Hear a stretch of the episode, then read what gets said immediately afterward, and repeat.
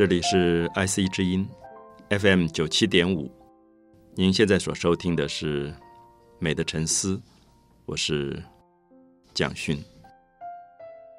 我们在讨论人漫长的这个创造的历史，就是人用他的手创造了很多很多的东西。所以我们一开始谈到了创世纪，谈到了很多古老的民族在他们久远的神话里面。去传说世界是怎么开始的，宇宙怎么打开的，万物怎么被创造的。这些创世纪的故事虽然看起来是神话，也许很多人现在觉得是当初最早的人类的幻想，可是里面也多多少少保留了很多实际生存的一些经验。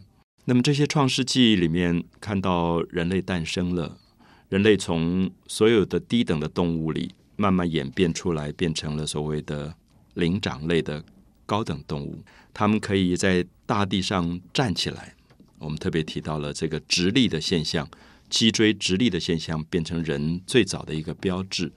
然后，它们可以开始在站起来的身体里发展出动物都没有的一个东西，就是手。在动物的世界，它叫做前肢。那么，这两个前肢跟下面两个后肢。其实都是承担身体重量的功能，可是，在人类来讲，它有两个东西从前肢慢慢慢慢的进化，就变成了所谓的手。所以，站在大地上的人类开始可以用这两个手去触碰很多很多的东西。他们可以去抓住树枝，他们可以去摘果实，他们甚至可以用手去舀水来喝。那么，这个手就开始有了很多很多不同的。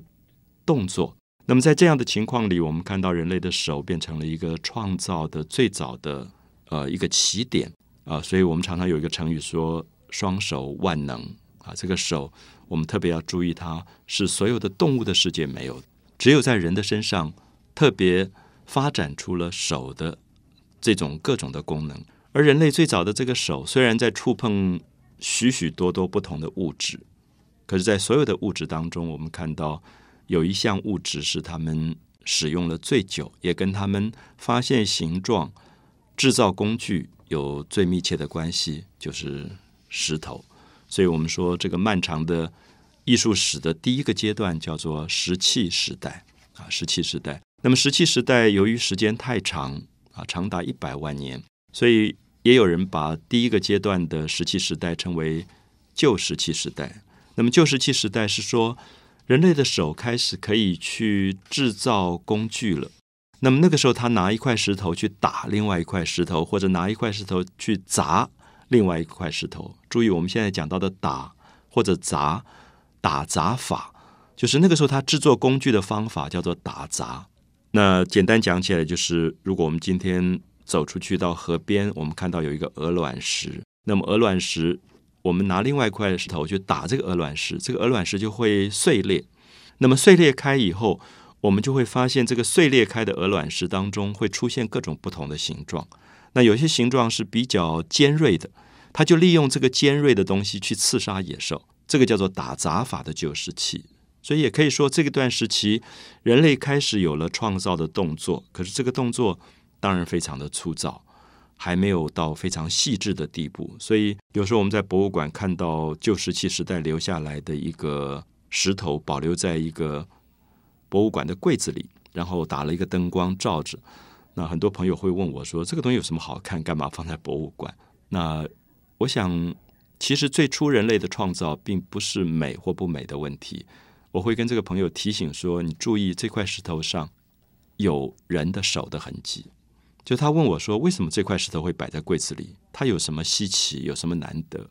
我说：“这是一百万年前人类用他的手打出来的一个工具，他也利用这个工具去砍树啊，去杀野兽。所以这个石头不等于自然当中的石头，是经过人的手改造过的石头。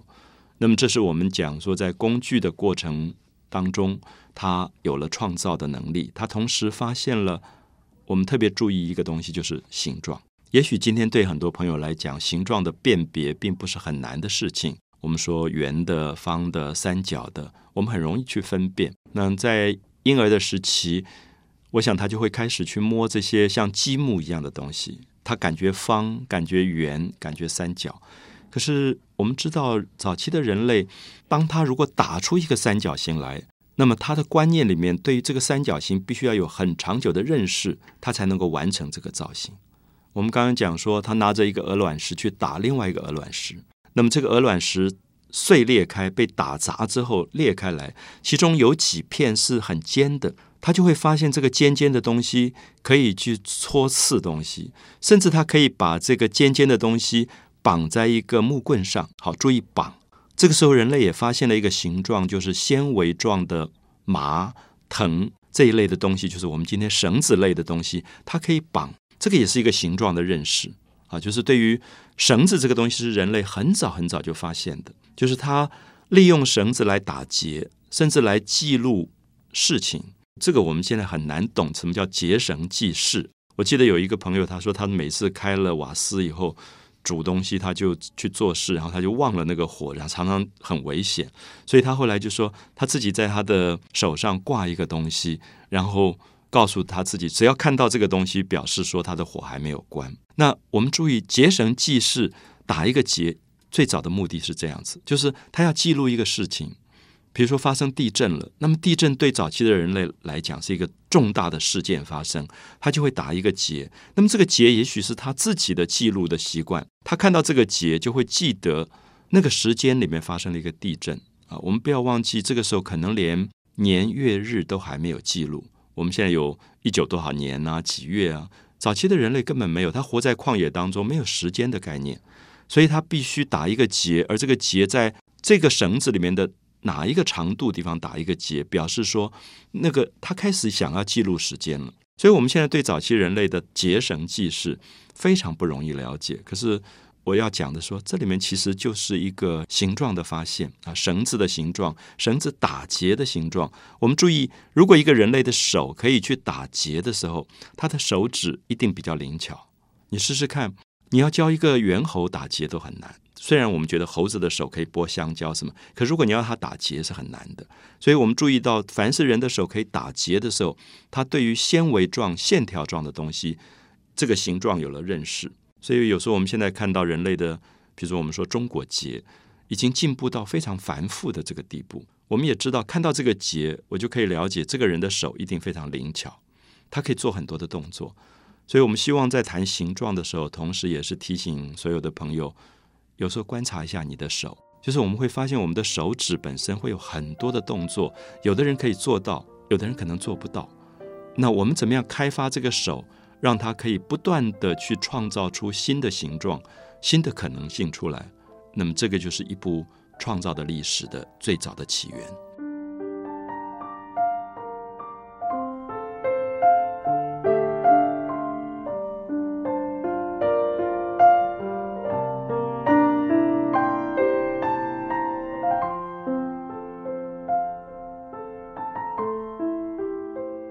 提到人类在出名的阶段，对于形状的发现是非常有趣的一个过程啊！只是因为我们离那个时代太久，有时候我们完全忘掉了。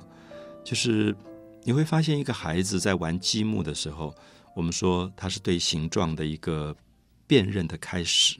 你慢慢的教他说，你把方形的放在一堆，三角形放在一堆，圆形放在一堆，他可能在某一个年龄，他开始可以有分辨。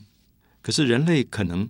在最初的时候，需要花几万年的时间去学习这件事情。这是我们知道，人类在最出名的阶段，他的学习非常的困难。我们很多的基因可能是长期慢慢累积的，所以今天对我们来讲，我常常觉得观察婴儿、观察儿童，我在观察人类最早最早的出名的阶段，可能他会把几万年、几十万年的那个学习，变成一个婴儿几个月当中的学习。比如说，有时候我在想，最早的人类没有语言，他跟动物一样，他就是叫。那么他惊慌的时候会叫出声音来，他快乐的时候会笑出声音来。慢慢的，他从这些声音里面开始整理出所谓的语言。那同样的，我们今天观察一个婴儿，你会发现，大概接近一岁的时候，他逐渐把那种很动物性的、直接本能的声音，开始变成可能爸爸、可能妈妈这种声音出来了。所以有时候我们会觉得。呃，我们其实了解人类的文明的进步，从观察婴儿跟儿童是非常快乐的一件事情，也知道所谓的这个文明的成长，其实非常非常的不容易。那刚才我们提到形状，我们提到说，当人类用鹅卵石去打另外一个鹅卵石，里面出现了碎裂的现象，他发现鹅卵石当中有尖的东西，他就利用这个尖。我们后来发现，这个尖的东西就是变成了最早人类的一个工具。可能有一个字就叫做“矛”啊，我们说矛盾的“矛”这个字就是尖形，它可以刺戳、穿刺东西的。那么，甚至我们也发现，最早的人类，比如他会捕鱼了，他抓到一条鱼，把鱼烤了，在火里面烤了，吃掉以后，他利用鱼的骨头做成骨针。好，我们知道针也是尖的，所以我们发现现在很多在遗址当中出土了骨针，用骨头做的针。那么这个针，比如说我说鱼的骨头有一些刺本来就是尖的，可是如果没有尖的东西，它也可能用某一种动物的骨头，比如说鸡的或者鸟的骨头，慢慢去磨磨成尖的东西。那么也就是说，长期以来，它会在它的观念里建立一个形状的概念，就是尖这个概念，因为尖的东西是可以刺穿的，它有这样的一个。概念之后，它慢慢就会把这个形状保留下来，它也就演变成我们各式各样的跟尖有关的工具，可能有骨针啊，可能有针，可能有毛，可能有早期的人类披头散发的。有一天，他忽然觉得这样不太好看，他可能把头发盘起来，然后他就拿一个针插在上面，就是我们讲的簪子、发簪。那么这些东西其实都是同一个形状，就是尖状的东西。他慢慢就开始了解尖的东西的功能，以及尖的东西怎么去制作。那我们一定要了解这种观念的建立，恐怕是在长达数十万年当中慢慢才发展起来。好，所以我特别希望在石器时代的这个结束的部分，跟大家谈形状的创造，是因为我觉得形状的创造是人类在整个艺术的审美上进步的非常重要的一段。我们刚刚讲打杂，打杂都是旧石器时代里面非常粗糙的一种工具的制作方法，它只能完成大的形状。那么慢慢的我们会发现，越来越进步以后，刚才我们讲到像骨针，用骨头去磨出一个针，我用到一个字叫磨。我们注意磨的动作跟打杂不一样，打杂是比较大的动作，它碎裂的时候，它的形状也比较不能控制。可是我们注意，一个人拿着一个东西在河边，利用水跟沙子慢慢去磨它的时候，有没有感觉这个动作跟打杂非常不一样，心情也不一样？我们觉得“磨”这个字常常跟一个字有关，就是耐心。我们说要磨练自己，我们说呃，我们好好的磨一磨这个人。那么这个“磨”这个字都有一点在时间里面去把粗糙的东西、把性急的东西、急躁的东西把它磨掉。那么它说明了另外一种动作的过程，这个过动作的过程时间比较长，打砸比较快，我们可以在几秒钟里面去砸砸砸，那个石头碎裂就得到一个形状。可是如果是磨的话，它需要很长的时间慢慢去磨，所以我们会发现新石器时代的时候，常常用的制作工具的方法叫做磨细法，不是打砸法，磨细法就是慢慢去磨得更精致一点。所以这个时候我们出现的作品形状就会比较更圆润，摸起来手上跟它的感觉有更细致的感觉。所以如果大家去博物馆看到第一个玻璃柜里面放的都是打杂法的石头，它就很粗糙；可到第二个柜子里，可能它就放的是新石器时代用磨细法制作出来的工具，它就非常的圆润。你一看就知道这个工具是经过人的手在长时间当中。慢慢特别精心制作出来的东西，所以我们可以说，形状本身慢慢在演变，可形状的演变也同时证明人的手慢慢在进步。打杂法里的手，这个手是比较粗糙的，它很多的动作都是比较野的。可是到了磨细法的时候，他的手一定是控制力比较强的。好，所以你可以看一下，就是呃，一个孩子在成长的过程，你观察他的手指。啊，比如说，我们现在发现很多的孩子在吃饭的过程当中，他抓着一个调羹，他用调羹舀饭的时候，这个动作对他比较不难，因为他只要把四个手指跟大拇指合在一起去抓住一个东西，这个动作其实猿猴也可以做到。可是我们注意当他拿筷子的时候，你注意他的食指跟中指都必须有非常复杂的互动，他才能拿好筷子。所以有没有发现，儿童的筷子的使用绝对比调羹要晚，比汤匙要晚？那么这里面说明动作本身是对形状的一个高度认识啊，也因此我们可能更珍惜我们使用筷子过程当中，在培养我们手指的一个更大的进步。那么跟我们刚刚讲的打中国结，可能都有更多形状互动的一些关联。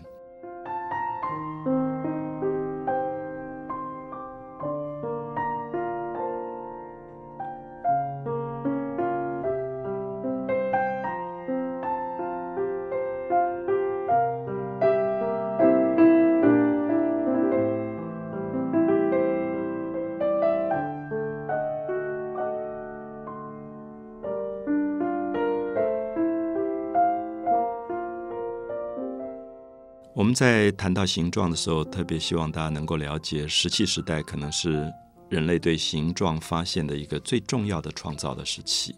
基本上，人类大部分的形状在石器时代都已经完成。比如说，我们提到尖尖形的这种有点像三角的东西，那还有圆形，还有方形。那大家会发现，这几种形状是所有人类创造的形状的母形啊。我讲母是母亲的母。就是很多的形状是从这种基本型发展出来的。就是现在在西方的艺术史里面，呃，常常提到有一个流派叫 minimalism 啊，就是极限主义，也有人翻译成低限主义，也有人翻译成极简主义。就说你把一个繁复的造型一直简化、简化、简化到最后，它就是 minimalism，就是极简主义啊，就最单纯。这个在现在呃建筑啊、音乐上都影响非常非常的大。啊，我们看到一个大楼，比如说，呃，在九一一当中被炸掉的这两个双子星大楼，它就是极简主义的。它整个线条非常单纯，没有复杂的装饰的东西。它单纯的用钢梁、玻璃这种单纯的物质去呈现一种极简的美。那像音乐上的啊，John Cage 这些人也都被称为极简主义，就是它旋律不复杂。好，我们讲到极简的时候，我们就会发现极简主义的造型美术就是还原到方形、圆形、三角形，让我们感觉到这些造型的单纯里面有一种美啊，有一种美。比如说，我们会觉得方形有一种稳定啊，你一个方的东西摆在那边的时候，你会觉得非常的、非常的不会动摇的感觉。就是方方的一块石头，甚至方方的一块木头，它都是稳定的。所以，比如说很多的大楼建筑物，它就是变成最后一个单纯的方或者长方，因为这种形状很给人家有一种端正的感觉。我们有时候也讲，哎，这个人方方正正的，那不是说他长得方方正正，说他给你感觉有一种稳定感，有一种信赖啊。所以我们说方形本身会传达一个情绪出来。那圆形，圆形比较复杂。我们说圆可以是圆融，可是也可以是圆滑。那圆这个字表示说它不冲突，因为它没有棱角，所以它好像把所有粗糙的棱角都已经磨到圆了。所以这个圆本身是一种成熟。我们也说圆熟啊，所以这个人做人很圆熟。那么，所以圆这个字常常会发现，在某一个古老的民族，他特别喜欢圆，是因为圆本身变成了一种呃历经时间的。一个循环之后，它的成熟度的展现，所以我们可以看到，在比如说中国的文化里，我发现他最喜欢的形状真的就是圆。我们会发现，没有一个民族过中秋节过到这么兴奋的，因为中秋是什么？是一年月亮最圆的那一天，所以他用这个圆去代表了人世间的圆满、团圆啊。他把这个圆变成一个很很复杂的心理上的寄托了。所以我们可以讲说，人类最早在哪里发现了圆？比如说，在太阳里发现了圆，在月亮的圆缺里发现从缺到圆的变化，在果实里也发现圆，很多瓜类也是圆的，有些种子豆类的东西也是圆的。他发现了各种不同的圆。可是，如果有一天他要在大自然当中拿一块石头去打这个石头，去把它变成圆的石，或者磨成圆的石头。他的手的动作必须要有很成熟的一种掌握，他可能比我们说打杂法里面最早打出来的那个尖锐的尖还要难完成，因为圆真的需要磨了啊，需要慢慢的磨。那么他也发现，在海边，他打开一个贝壳，贝壳里有一粒珍珠，他发现这个珍珠也是圆的，所以他很向往这种圆的东西。所以我们在有些人类早期的废墟遗址里发现很有趣，他们会拿一个石头磨磨磨磨成一一粒石珠，在美索不达米亚。在中国的遗址里，都发现八千年前、一万年前，他们已经懂得把一块石头磨成圆的石珠，而且懂得穿孔，最后把一串的石珠穿成项链戴在脖子上。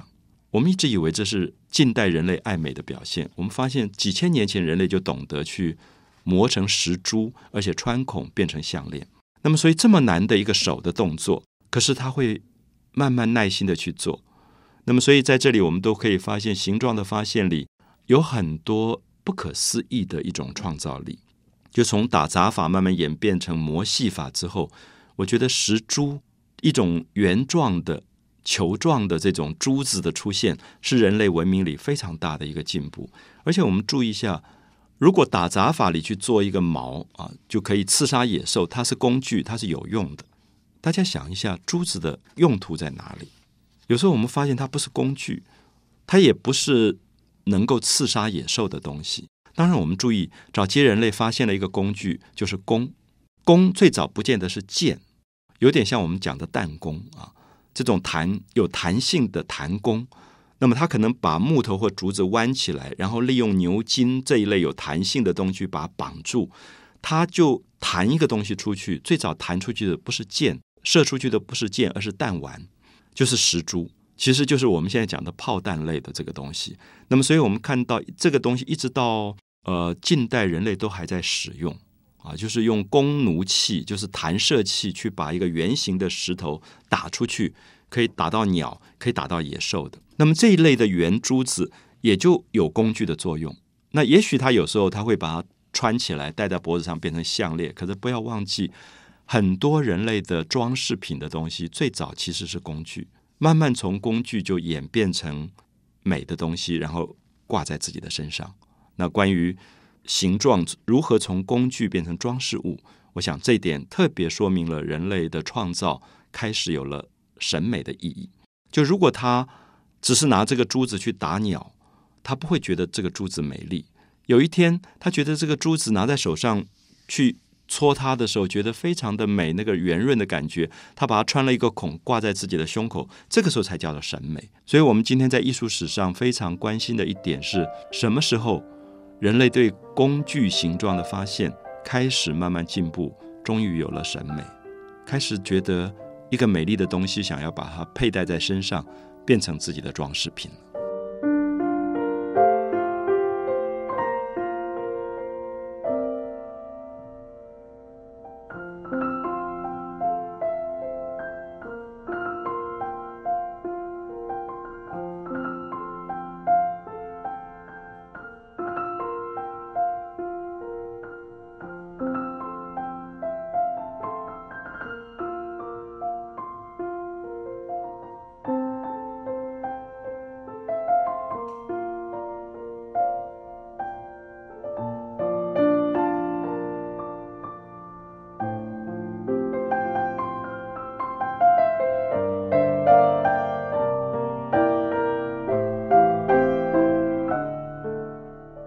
在形状的发现跟形状的创造的过程里啊，我们特别关心早期的人类在旷野当中，他如何去看到鸟类做巢，如何看到可能一个蜜蜂懂得去做一个窝，这些都是他形状的发现。他可能很好奇的去观察一个鸟巢的造型，然后他也会尝试。用类似的方法去把很多纤维状的草去编编编编成可能一个篮子出来了。那么，所以我的意思说，人类很多的创造是从大自然里面学习到的东西。他也发现一个瓜，我们今天吃的护瓜或者葫芦瓜，晒干了以后，那个壳中空的壳可以舀水，这也是对形状的发现。所以他就会发现说，诶，这个葫芦瓜干了以后拿来舀水非常好用。那么他就发现了水瓢。他同时也利用某一个瓜类的东西做成了碗，就是里面可以装水，装一体状的东西可以装水。那么，可是我们会发现，有些形状，刚才提到，它只是在大自然里发现了，而且它去利用这个形状，还谈不到它用手去创造。那么，如果他开始懂得说，我要用我的手去创造一个这样的形状的时候，他有更大的进步。比如我们刚刚提到说，最早人类都用瓜类的东西做容器，把一个晒干的瓜劈成两半以后，那用这一半去装水，那么它就是一个我们现在的碗的形状。可是刚才提到说，这个瓜不是他创造的，是大自然就有的。那么可是这个瓜，我们知道瓜类的东西其实很容易碎裂，它并不那么坚固的。所以也许人类使用它的过程，常常会发现，哎，它怎么碎掉了、破掉了？所以就觉得有点懊恼，可是他就很希望说，有一天他能够用比较坚固一点的物质来替代这个我们所说的碗的这个形状，瓜类的碗的形状。有一天，也许他会想到的一个东西是说，下雨天一直下雨，那么这个雨水渗透到河流旁边的泥土当中，所以大家会不会有一个经验，河边的泥土都是泥泞、烂烂的、湿湿的烂泥？所以那个时候，人类走过去的时候，他发现他的脚会陷下去，然后他要很努力的把自己的脚拔起来，然后那边就有一个脚印。好，等到过了几天干旱的季节，太阳出来了，不下雨了，他再走到河边，他发现那个水退掉了，然后在河滩上留下了一个脚印的形状，是凹下去的，而且很很稳定。我们知道泥土被太阳晒干了以后，它是非常坚固的。然后他就发现这个脚印。本身是凹下去，所以它可以装水。我不知道这样讲大家可不可以了解？这是他开始懂得要做陶的开始，就是泥土加水以后会变柔软，变柔软以后它可以复制出一个形状出来。所以他忽然觉得，如果他用泥土来做出一个刚才讲的瓜类的这个碗的形状，那会不会让它固定下来或者保留下来？所以我们现在在讲一些比较复杂的经验。这个复杂的经验是。我觉得人类的创造越来越从石头的这种打杂的单一创造的形状，进步到更复合的状态。就是说，泥土加水以后会有一个性质的改变，它要不断被人的大脑记忆以后，它才会累积出人类进步到最近的一万年出现了一个惊人的创造力，就是陶的制作。那现在大家家里都有一个碗，吃饭的碗，这个碗我们说是陶碗。那我也必须要解释一下。我为什么没有用瓷碗？陶跟瓷差别又在哪里啊？一般人都是混在一起用，说啊，我喜欢陶瓷的东西。那事实上，我们很严格的用科学来划分，陶跟瓷并不一样啊。基本上，我们说陶土跟瓷土本身就是两个不同的东西。我们任何大地里的泥土都可以做陶，这个叫陶土。可是注意，当我们讲瓷土的时候，它在专业性上指的，比如说景德镇。大家只知道景德镇是瓷器最有名的地方，为什么最有名？因为景德镇出的一种土，这种土细到像面粉一样，我们叫做高岭土。那金门的土也很好，那这种就是专门可以做瓷器的土，因为它里面比较不含杂质。所以分辨陶器跟瓷器，第一个是观察这个土本身的纯粹度够不够，纯粹度够才叫做瓷。那纯粹度不够的时候，就叫做陶。可是第二个条件是说火温，我们知道陶。经过水和成泥之后，去做出形状，做出形状以后，它还不足以被称为陶或者瓷，因为你知道那样的形状是不能稳定下来，必须要经过火来烧。那火烧的温度是多少？大家知道，八百度以下的，一般叫做陶，就低温陶。那么一百、一千两百度以上，它会发生一个现象，叫做磁化现象。什么叫磁化现象？就这个土经过一千两百度的高温以后，它的硬度产生了之后，它永远不会再风化成为土了。所以这里面当然有一个呃很科学上的分辨，就是说陶器如果埋在土里面几千年之后，它有可能又变成土，可瓷器永远不会变成土了，因为它发生了一个磁化现象。所以火温是决定陶跟瓷的最重要的一个分别。所以如果你家里面用的瓮啊。什么水缸啊？它是陶，因为通常是低温烧的。如果是很精致的碗啊、杯子，它就是瓷器的。那瓷器你可以敲起来的时候，它那个声音像玉一样的声音，因为它已经瓷化，它有一点接近石头的这种声音出来。所以我想，这是我们一般分别陶跟瓷的一个方法。可是现在我们讲的一万年前，当然还没有瓷，它只有陶器。所以我们会在下一次特别花很多时间跟大家讲陶的制作、陶的形成、陶跟人类的文明形状之间的过程。可是陶事实上有很多形状是从石器时代演变过来。我们特别强调一点，就是人类形状的发现跟创造是一直在累积跟演变的。这是人类艺术史上最重要的一点，就是它从来没有中断过。人类也不可能从零再开始。我们必须感谢过去人类上百万年留给我们很多的形状、很多的形状的思考、形状的发现、形状的创造，都变成了我们今天在可能在我们的身上被记录下来的一个重要的过程。美的沉思，我是蒋勋。